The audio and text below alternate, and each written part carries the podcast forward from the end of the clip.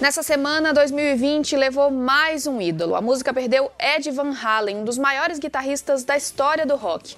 E aí muita gente se perguntou: será que com ele se foi também a tradição dos grandes guitarristas solo? Eu sou Carol Prado, esse é o Semana Pop e hoje eu vou tentar responder a essa pergunta. Ed foi o último guitar hero do rock?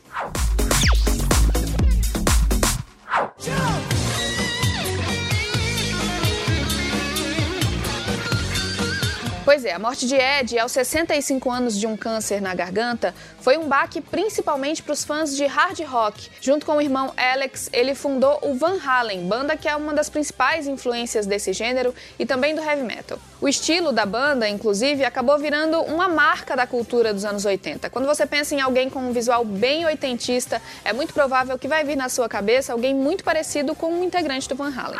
E o Ed também virou referência pelos riffs e solos virtuosos, como esse aqui.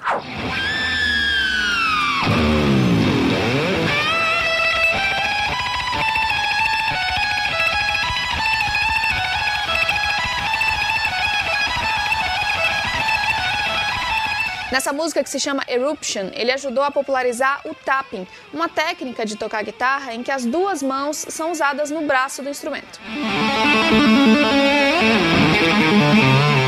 Ed também foi importante para o pop. Aliás, um dos trabalhos mais conhecidos dele é uma participação em Beat It, que acabou virando um dos maiores hits de Michael Jackson.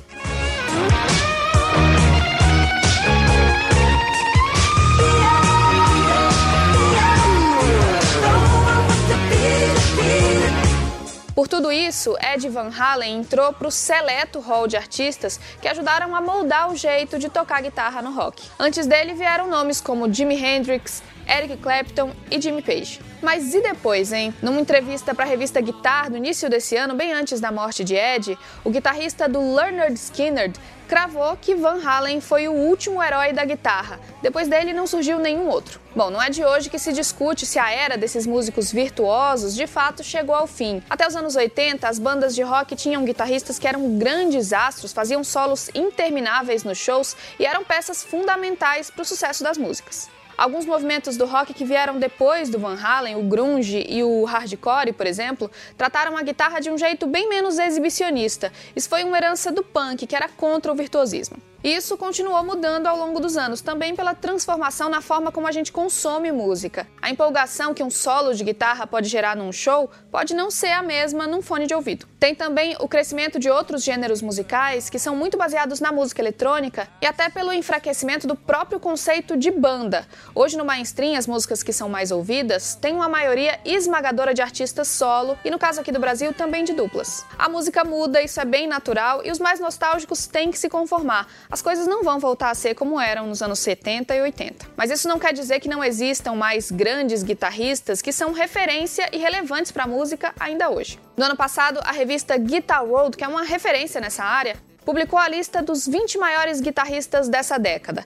Ela tem nomes como os de Joe Bonamassa, que é um guitarrista e compositor de blues rock, Nita Strauss, que costuma tocar com Alice Cooper, St. Vincent, que tocou aqui no Brasil no Lollapalooza do ano passado, e John Mayer, provando que também existe virtuosismo na música pop. Aliás, nessa lista também tem dois brasileiros, o Kiko Loureiro, ex-Angra e atual membro do Megadeth, e Matheus Assato, guitarrista que já tocou com Luan Santana, Sandy e Jessie J. Já vai montando aí a sua playlist para ouvir nesse fim de semana. Esse foi o Semana Pop. Se você está me ouvindo em podcast, não esquece de assinar para não perder nenhum programa.